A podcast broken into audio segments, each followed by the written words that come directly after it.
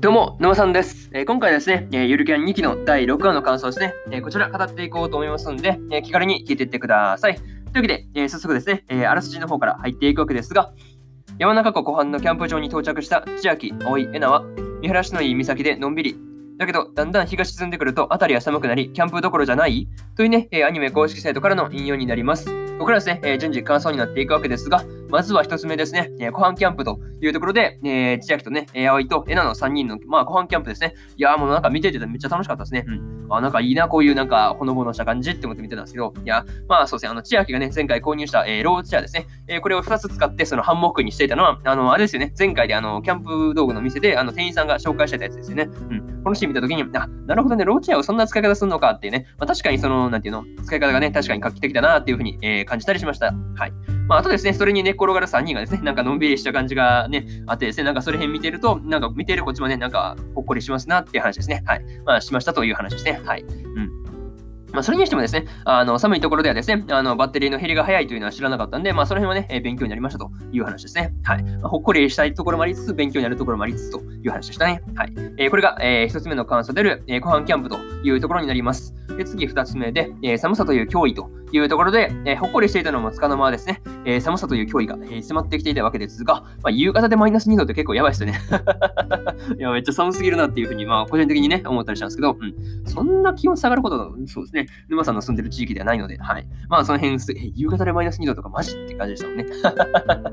そうそうそう、まあ、そういうことを思ったりしたという話ですね。はい。まあ、なんというかね、あの、さっきまでのほのぼのとした後半キャンプから一転してまずい状況になったわけですが、まあ、暖を取れるものもね、足らないし、うん、ないわけじゃないですよね。ないわけじゃないんだけど、明らかに人数分というかね、足らないし、まあ、管理人さんも帰っちゃうしですね、うん、コンビニもしかも遠いというね、うん、まあ、この辺の絶望的な状況だったわけですが、まあ、完全にね、隣で、えー、キャンプしてる、まあ、二人にね、助けられた感じがあったよねっていう話ですね。はい。いや、なかなかそうですね、あの二人いなかったら結構やばかったですよね。そう。まあ、こういう感じでね、あの、ミスはなんかある程度キャンプに慣れてきていたからこそのなんか部分が出ていたのかなっていうふうに、えー、思ったんですが、まあ、なんでもね、慣れた時が一番危険だよなって思いながら見てましたね。はい。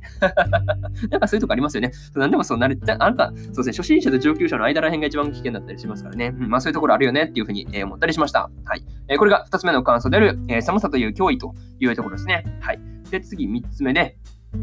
冬キャンを舐めてはいけないというところで、えー、千秋と葵と、えー、なの3人が、えー、鳥羽先生にね、まあ注意するように、まあね、もうちょっと注意が足らないというね、まあちょっとお説教されるわけですが、まあそうですね、まあちょっと怒られたわけですが、まあここはね、本当そうですね、鳥羽先生が教師してるなって感じだったんですけど、うん。まあ生徒をね、叱るだけじゃなくてですね、自分もその、なんていうの、場所のね、とこら辺の確認とか、その辺な、あまりやらなかったっていうのもちゃんとね、不注意とかいうね、まあその辺謝るあたりは、やっぱね、いい先生だなっていうふうに、えー、思ったりしました。はい。いや、いい先生よね。まあいい先生じゃないけどね、酒が減らなかったら普通にいい先生なんですけどね。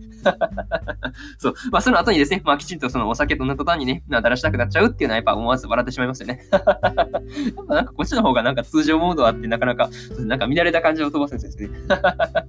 やっぱそうですね、なんかお酒乗ってる方がなんかしっくりきますもんね。うん。まあそれ置いといてですね、まあなかなかね、あの先生の株を上げて落とす感じの構成でなかなかそうですね、見てて面白かったですね。そう。まあそれにしてもですね、あの、千秋千秋からのね、まあ、メッセージを見て、すぐに山中湖の気温を調べてですね、鳥羽先生に連絡したリンがね、ほんと優しいなっていうふうにもね、えー、思ったりしました。うんナイスですね そう。ちゃんと先生に連絡するあたりがなかなかそうですね、やるなって話ですね。はい。まあ、その辺によく気が回るよねって話ですね。はい。えー、これが、えー、3つ目の感想である、えー、冬剣を舐めてはいけないというところですね。はい。で、最後にというパートに入っていくんですが、えー、今回ですね、なんかゆるキャン史上最大のピンチ会っていう感じだったんですけど、まあ何事もね、もう、起こらなくて本当一安心でしたね。まあ冬キャンはそうですね、なんか投資するとかたまに聞いたことあるんでね、いや、本当怖いですよね。そうそうまあそうですね、その後ですね、まあそれ一旦置いといて、で車の中でのね、一泊からの、あの、千秋とね、葵とエラの3人が、まあ朝日を見るところですね。うん。そこでね、朝日を見ながら、えー、吐息がね、まあ、はーって入った時あの白くなる感じですね。いや、あれがそうですね、見ていてよかったなっていうふうに思ったりしました。うん。まあ何せね、そう、本当何事もなくてよかったなっていう話で、えー、そして、まあその辺と、えー、そうですね、次回がね、あの、なでしこの、まあソロキャンの準備って感じの、みたいな感じのね、まあ話になるみたい、みたいなんですけど、うん、めちゃかんだ。これでもかってぐらい連発してかんだね。はい。まあそうですね、一旦ちょっと言い直しますね。うん。言い直しますと、えー、そうですね、えー、次回ですね、まあ、そうですね、なでしこのそのソロキャン準備って感じだったわけですが、まあ、どうなるのかですね、まあ、今から楽しみだなっていうところで、えー、今回のゆるキャンのね、えー、2期の、えー、第6話の感想ですね、えー、こちら終わっておきます。で、そうですね、今までにもですね、えー、2期の第1話から、えー、第5話の感想ですね、えー、それぞれ過去の放送でね、ペラペラ喋ってますん。で、よかったら過去の放送も合わせて聞いてもらえると、えー、ものすごく嬉しいです。はい。ただね、あの放送回ね、うん、結構そう、一時遡っていくのはね、結構、うん、